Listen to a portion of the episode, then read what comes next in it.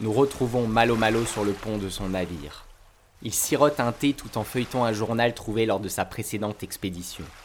Il y apprend que chaque année, beaucoup de nouvelles îles typographiques sont découvertes par de jeunes navigateurs et navigatrices intrépides qui n'ont pas peur du danger.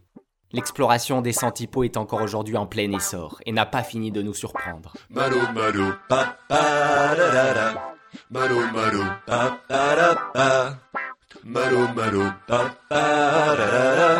Malo malo pa pa da pa.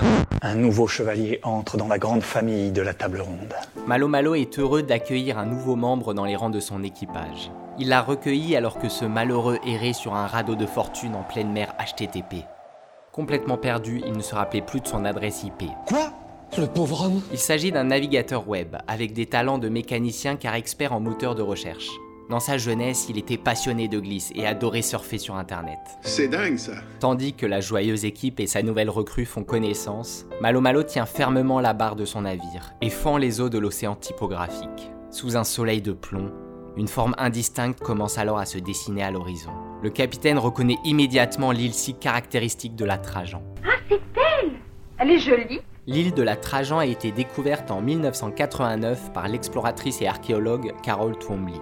En déchiffrant les signes gravés sur la célèbre colonne de Trajan à Rome, datant du 2 siècle après Jésus-Christ, la navigatrice a pu identifier l'île correspondante.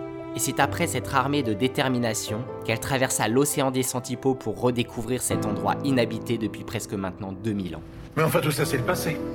L'île de la Trajan est une île méditerranéenne où il fait bon vivre. Malgré quelques petits changements effectués par Twombly, celle-ci est restée comme figée dans le temps depuis deux millénaires.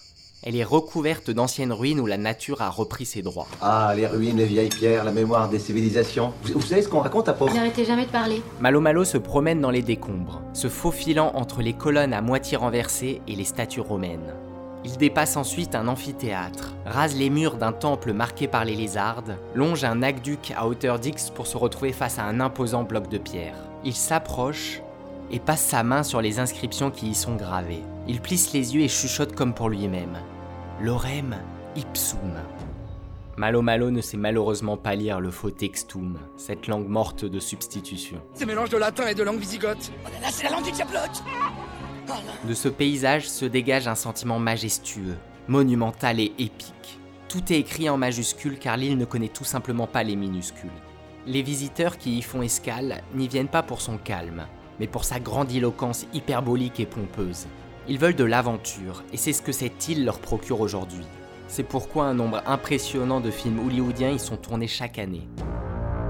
De témoignages archéologiques et typographiques d'une époque ancienne, elle est devenue un parc d'attractions, un cliché de l'héroïsme exacerbé. Spartiates Préparez-vous pour la gloire Sur le chemin du retour, Malo Malo tombe d'ailleurs sur un combat clandestin de gladiateurs.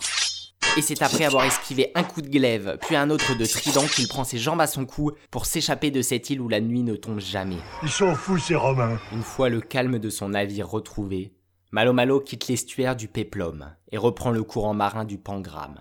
Cette fois-ci, il décide de partir vers le nord, pour l'une des îles les plus urbanisées de tout l'océan, l'île Gotham. C'est un programme exceptionnel. Malo malo pa pa da da da. Malo malo pa pa da pa. Malo malo pa pa da da da. Malo malo pa pa da pa.